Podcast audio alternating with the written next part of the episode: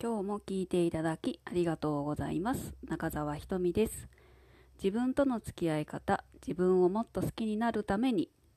この音声を聞いていただくことで、心も体も健康になり、ご自分をもっと好きになっていただけます。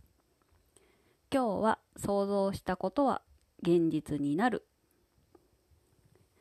あなたはこうなったら嫌だなーって想像したことってあやっぱり思った通りになっちゃったってことありませんか？まあこれねよく引き寄せの法則って言われてますけど結局自分が引き寄せてることにはなります。ねこうなったら嫌だなと思って対策を練ってればまあやっててよかったってなるんですけど嫌だなと思ってそのままにしていたらああ、やっぱり私ってダメだとか、運が悪いなーって思ってしまうことありませんか私はあります。まあ、もともと私は、これ起きたら嫌だなーって思いながら、起きた後の私だ私だったり、私の周りの人たちの反応まで想像して、不安になっていました。ひどい時には寝れなくって、うん、結局寝れなかった時とかありましたね。まあそれが一種の楽しみになっていたのかなと今思い返しています。まあ楽しみ、まあそんなワクワクっていうわけではないんですけど、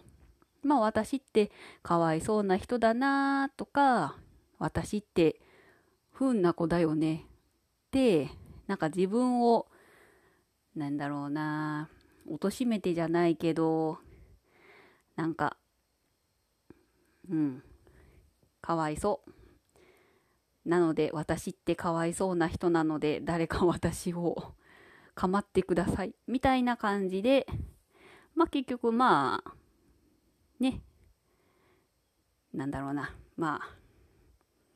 まあかわいそうな子なんですよ。で思ってたんですよ。ね。まあ、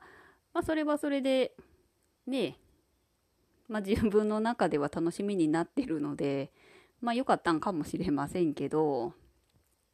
まあ実際ね、寝れないなんても、まあ今に思ったら最悪じゃないですか。まあ最悪なんですよ。まあだけど、まあ最近いろいろな方とか本とかに出会わせてもらったおかげで、まあその以前のように、まあ寝れなかったりとか、まあどっぷりお風呂にね、使ってるようなことはなくなりました。まあ時々片足突っ込んでますけど、まあそれでも、まあ私ってかわいそうでも不運でも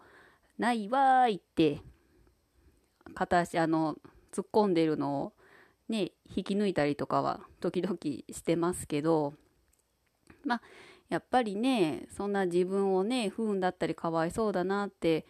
思ってるよりは楽しく生きて、ね、なんかそういう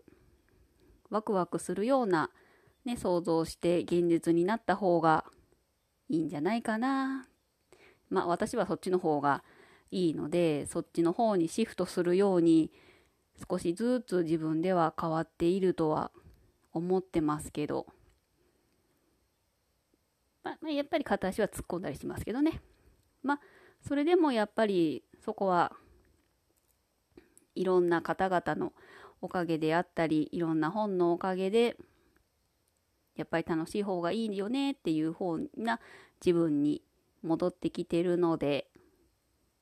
まあ前よりは楽しいかなと思います。ね。やっぱり想像したことが現実になるって言うんであれば、やっぱり自分だったり、周りの人たちが楽しくて笑顔になる想像をして、ね、それが現実になると嬉しいですよね。はい。まあ、だかだからといって、あの、思ってるだけじゃ妄想なので、まあ妄想だけでも楽しめますけど、やっぱり行動することで現実にね、やっぱり現実化すると思いますのでまあ想像して